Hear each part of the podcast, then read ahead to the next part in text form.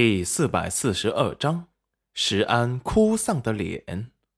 大家比完赛，最后有三人，一人获得了十两银子。三人脸上带着神采奕奕的笑容，满面红光。大家都带着笑意的看着他们，仿佛是自己领奖了那般高兴。大家玩开之后，又打起了麻将比赛。最后谁赢的银子多，谁就是第一名。不但有奖金二十两银子可以拿，还有庄子里的管家可以当。立即大家就眼热了起来，踊跃报名参加。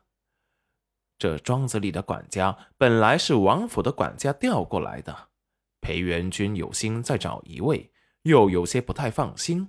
这庄子里的人全是石安招进来的，为了戚云染和宝儿的安全，每个人都是严格的调查了他们三代的来历。不明身份的人一概不录用，招进来的人都是签了卖身契的。经过暗卫们严格的挑选和暗中观察，才留下了这不多的人。这庄子上下的人也不过四五十个，本是让他们给娘子来搭把手，帮忙做农活的。可是五年前娘子走了，于是这里就搁置了，有暗卫看管着。直到七，直到今天，戚云染过来，他也才敢过来看看。这自行车是随便一人便可骑，可是这麻将可是个用脑的活，脑子不灵活的人可能会输得血本无归。不过裴元君还是很人道化的，每个人的赌赢都是暗卫们暂时发给他们的，谁的银子先输完。谁就算输出局，大家私下里也有玩麻将，因为戚云然以前和赵宝业合作的产业里就有生产麻将的，所以五年后麻将在楼曲国已经不是什么新鲜的事了。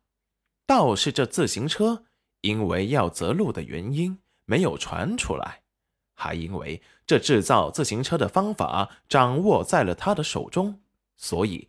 不可能有谁大面积的制造麻将。一经开打，戚云染的手就有些痒，也想打两局。最后，裴元君叫上了石安和另一个隐藏在黑衣里的男子，一起陪他打了几局。几圈过后，石安借故要上厕所，也就是那个全身藏在黑衣里的暗卫也在唇角微抽。戚云染意犹未尽。四个人打牌，他运气好，一下午都是他一个人赢的。看着石安哭丧着的脸，立即把他给逗笑了，把从石安那里赢来的银子全还给他。好家伙，也不少，都有一万两呢。据说这是他存的老婆本。戚云染一愣，便还给他了。石安感动的喜极而泣。差点要跪着过来抱他的大腿了，被裴元君冷眸一扫，便老实的捂着钱袋子远离麻将桌，再也不玩了。倒是那个全身黑衣、连头都藏起来的暗卫面无表情。戚云染看了看他的钱袋，不多不少，三千两。比起石安，他倒是要聪明多了。最后还是把钱袋也还给他了。只见他给了他一个感激的眼神，便没有下文了。齐云染也不管他，又数了数面前的银票，竟然是裴元君输的最惨。他赢得的都是裴元君给他点的炮，要不就是他打出了一张给他杠上了。有好几次还是清一色杠上花，全是他给他点的。他竟然一个下午都没赢一次。可真是运气够差的。看着戚云染同情他的眼神，裴元君眼角微抽，不动声色的给他喂牌，还怕他发现。他打了一个下午，也是够难的。戚云染这边散了场，下面的也分出了胜负。最后胜出的是一位沉稳冷静的中年人，名叫陈金山。